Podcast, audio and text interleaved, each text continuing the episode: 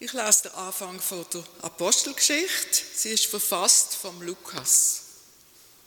Ver verehrte Theophilus, in meiner ersten Schrift habe ich alles berichtet, was Jesus tat und lehrte von Anfang an bis zu dem Tag, an dem er in den Himmel aufgenommen wurde. Zuvor gab er den Männern, die er geleitet vom Heiligen Geist als Apostel ausgewählt hatte, Anweisungen für die Zukunft. Ihnen hatte er sich nach seinem Tod wiederholt gezeigt und ihnen die Gewissheit gegeben, dass er lebte. Während 40 Tagen kam er immer wieder zu ihnen und sprach mit ihnen darüber, wie Gott seine Herrschaft aufrichten und sein Werk vollenden werde. Als Jesus wieder einmal bei ihnen war, gab er ihnen die Anweisung, bleibt in Jerusalem und wartet auf den Heiligen Geist, den euch mein Vater versprochen hat und den ich euch angekündigt habe. Johannes hat mit Wasser getauft, aber ihr werdet schon bald mit dem Geist Gottes getauft werden. Da fragten sie ihn, Herr, wirst du dann die Herrschaft Gottes in Israel aufrichten? Jesus antwortete, den Zeitpunkt dafür hat mein Vater selbst festgelegt. Ihr braucht ihn nicht zu kennen.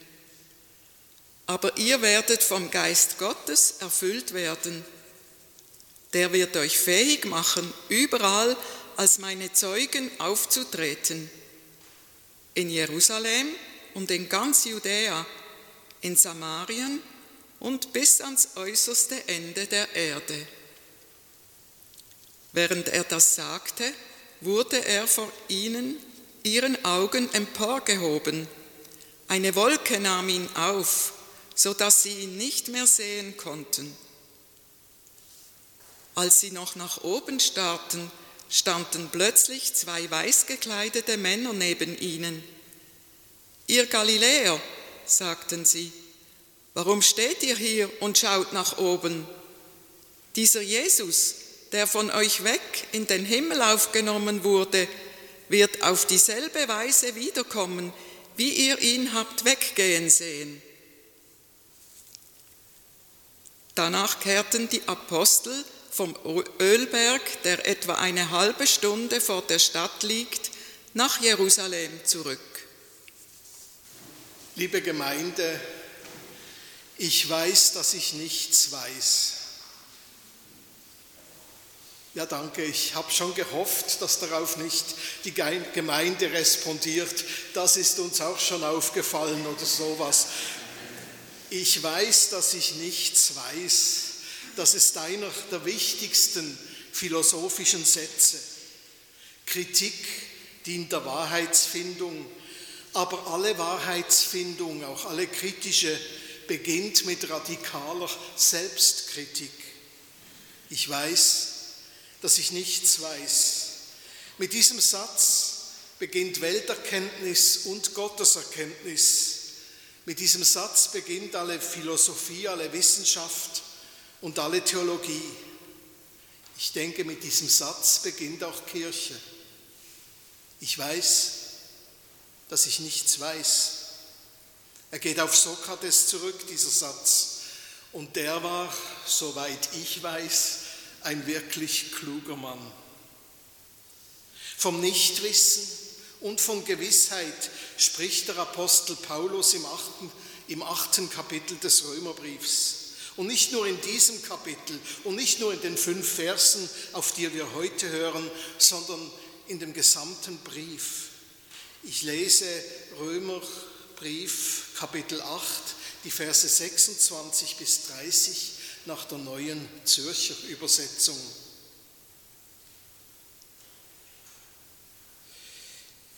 Der Geist Gottes nimmt sich unserer Schwachheit an, denn wir wissen nicht, was wir eigentlich beten sollen. Der Geist selber jedoch tritt für uns ein mit wortlosen Seufzern. Gott aber Er, der die Herzen erforscht, er weiß, was das Sinnen des Geistes ist, weil er dem Willen Gottes gemäß für die Heiligen eintritt, also für die Menschen, die zu Christus gehören.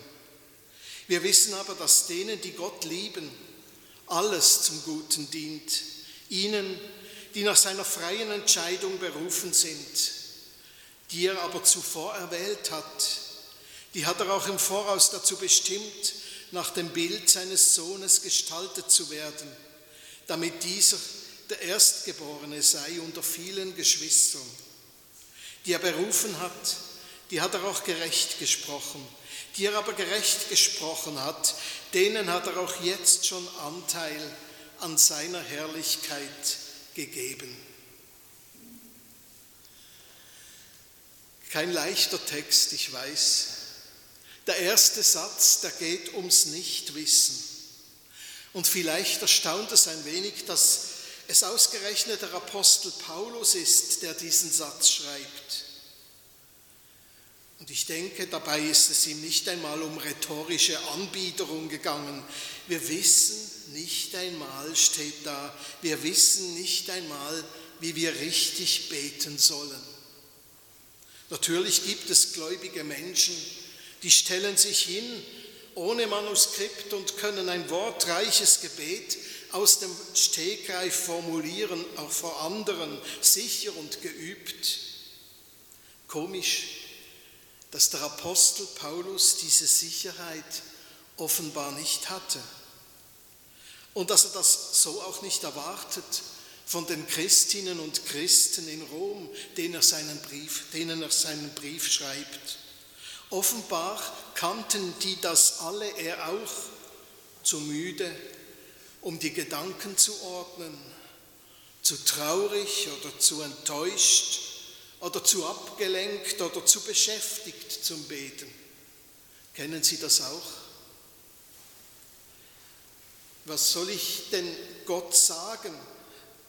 Welche Worte auch ihm gegenüber soll ich wählen, wenn mir eine Frau am Telefon gerade von einer schlimmen Diagnose berichtet hat, die sie eben bekommen hat? Und was, wenn ich schon wieder diese Bilder aus der Ostukraine sehe? Oder was, wenn etwas, wo ich mich zusammen mit anderen so darauf gefreut hatte, schon wieder abgesagt werden muss wegen Corona, wegen Helfermangel oder sonstigen Problemen? Ich dachte immer, bei so Typen wie dem Apostel Paulus, da muss das doch einfach geflossen sein. Und jetzt lese ich, dass das auch bei ihm gar nicht so war. Da war offenbar oft nur ein Seufzen, eine betroffene Wortlosigkeit, eine tiefe Sehnsucht nach Heilung und Hilfe. Aber, und das schreibt er hier, aber wisst ihr, gerade das trägt Gottes Geist vor Gott. Gerade in diesem Bewusstsein, der eigenen Bedürftigkeit und Schwäche ist Gottes Geist gegenwärtig. Ich sehne mich nach seiner Hilfe, nach seinem Zuspruch. Ich sehne mich und er wirkt bereits in meiner Sehnsucht, weil ich in meiner Schwäche echter bin, als ich es in frommen Worten je sein kann. Die habe ich ja meistens irgendwoher übernommen heißt beten denn etwas anderes, als schlicht ganz echt zu werden vor Gott. Deshalb hat Jesus ja gewarnt vor allzu vielen Worten, vor dem Plappern der Heiden. Ist Beten denn etwas anderes, als echt zu werden vor Gott, als sich vor Gott in der ganzen menschlichen Ohnmacht zu zeigen und ihm gerade dadurch Raum zu lassen. Gerade dadurch auf ihn, wirklich auf ihn zu hoffen, wo Menschen genau das gemeinsam tun. Da entsteht lebendige Kirche. Nicht dort, wo sie Kirche organisieren oder Kirche sein darstellen oder visionieren. Nicht unser Bescheidwissen ist es, was uns weiterbringt. Nur unsere Bedürftigkeit gegenüber Gott macht uns zu seinen Menschen. Gerade unsere Bedürftigkeit gegenüber Gott, die wir vielleicht als Schwäche wahrnehmen, gerade die ist unsere besondere christliche Würde. Sie erst gibt dem Geist Gottes genug Raum, um seine göttliche Kraft wirksam werden zu lassen. Auf einem Zettel, den Martin Luther kurz vor seinem Tod noch beschrieben haben soll, da steht die Notiz, wir sind Bettler, das ist wahr. Ich glaube, das ist etwas ganz Wichtiges und da ist nicht einfach die Verzweiflung und Resignation eines Sterbenskranken in diesen Worten, sondern da geht es um das ganz Wesentliche des Christseins. Das Wesentliche ist das Empfangen dessen, was Gott geben will. Da geht es um Bedürftigkeit und Herrlichkeit. Nicht wahr? Beim Zeitgeist, da läuft das anders. Der lässt Gottes Geist keinen Raum. Der kann mit solchen Gedanken und Worten überhaupt nichts anfangen. Die sind ihm schon mal zu unpopulär. Der Zeitgeist will Aktivismus, will Selbstdarstellung. Er beschäftigt seine Trend-, Markt- und Meinungsforscher. Etwas mehr Tempo, etwas mehr Lautstärke, etwas mehr Aufwand und ihr erreicht die Menschen, meint er. Lasst eure Traditionen, lasst eure Grübeleien hinter euch, dann erkennen euch die Leute nicht wieder und gehen bei ihrer immerwährenden Suche nach Lebenssinn wieder ein Stück mit euch mit. Der Zeitgeist, der wird ständig neue dynamische Projekte erfinden und Gottesdienste als Events gestalten wollen. Glaubensfragen, die biblische Botschaft an sich, das sind für ihn Nebensächlichkeiten. Wie sie die Welt verbessern können, wie sie modern und positiv auf andere wirken, das sollen sich nach ihm Christinnen und Christen heute in erster Linie überlegen. Aber der Zeitgeist ist die Potenzierung der Vergänglichkeit. Er geht vorbei. Gott kommt. Der Zeitgeist kann Gott nicht Raum lassen, aber muss es. Wir wissen nicht, was wir beten sollen, sagt Paulus. Und manchmal, wenn wir unsere Ohnmacht spüren und nicht verdrängen, dann wissen wir auch nicht immer, wie wir reden und wie wir handeln sollen. Da hoffen und glauben wir voller Unsicherheit, dass er sich, dass sich der Geist unserer Schwachheit annimmt. Er nimmt uns ernst als das, was wir sind und nicht als das, was wir vielleicht leisten könnten. Heil ist ihm wichtiger als Erfolg. Er bewirkt, dass wir heil werden er gönnt der Seele Ruhe, er lässt Fehler zu und manchmal benutzt er gerade die für Großes. Vor Gott kann Angst und Ratlosigkeit eingestanden werden. Vor Gott kann man Gefühle der Überforderung hinausstöhnen. Er ist da in deiner Sehnsucht nach Trost und nach Recht und nach Zuversicht. Er nimmt uns Menschen er nimmt uns als Menschen ernst. Er hat uns schon angenommen und daraus, daraus wächst Kirche. Paulus weiß nur eines, und das ist eigentlich kein Wissen, sondern tiefes, sehr tiefes Vertrauen, das im deutschen Wort Gewissheit leider viel zu wenig nach Unterwegssein klingt. Paulus weiß nur eines, er geht davon aus, dass Gott ihn erwählt hat und nicht umgekehrt. Und er glaubt, dass letztlich alle Dinge den Menschen zum Besten dienen, die sich ihm anvertrauen. Gottes Ja ist das Vorzeichen vor der Gleichung ihres Lebens. Die geht für sie vielleicht nicht logisch aus, auf, diese Gleichung des Lebens, aber sie endet bei ihm letztlich immer positiv. Sie endet bei ihm. Und das lässt sich schon jetzt erfahren. Selbst das Schwerste lässt mich doch wachsen, lässt, lässt mich beten manchmal in wortloser Tiefe. Und das Bewusstsein, dass ich nichts weiß, das lässt mich die ganze Sache mit Gott nicht zu klein denken und zu machbar, sondern lässt mich immer wieder neu hören und erhält mir die Fähigkeit, darüber zu staunen und dafür zu brennen. Dass denen, die Gott lieben, die sich sehnen nach ihm, alle Dinge zum Besten dienen, das ist für mich eins der wichtigsten und fruchtbarsten Bekenntnisse des Neuen Testaments, der Christenheit überhaupt. Aber nicht, wenn man es jemandem aufdrängt, sondern wenn man selber dazu findet.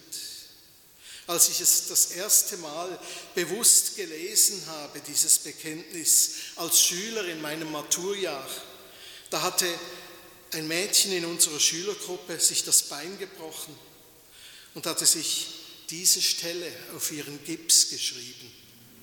Nachher durften wir alle auch noch unterschreiben und blöde Zeichnungen machen, aber diese Stelle stand auf dem Gips, dass denen, die Gott lieben, letztlich alle Dinge zum Besten dienen. Das hat mich so beeindruckt und mich nie mehr losgelassen.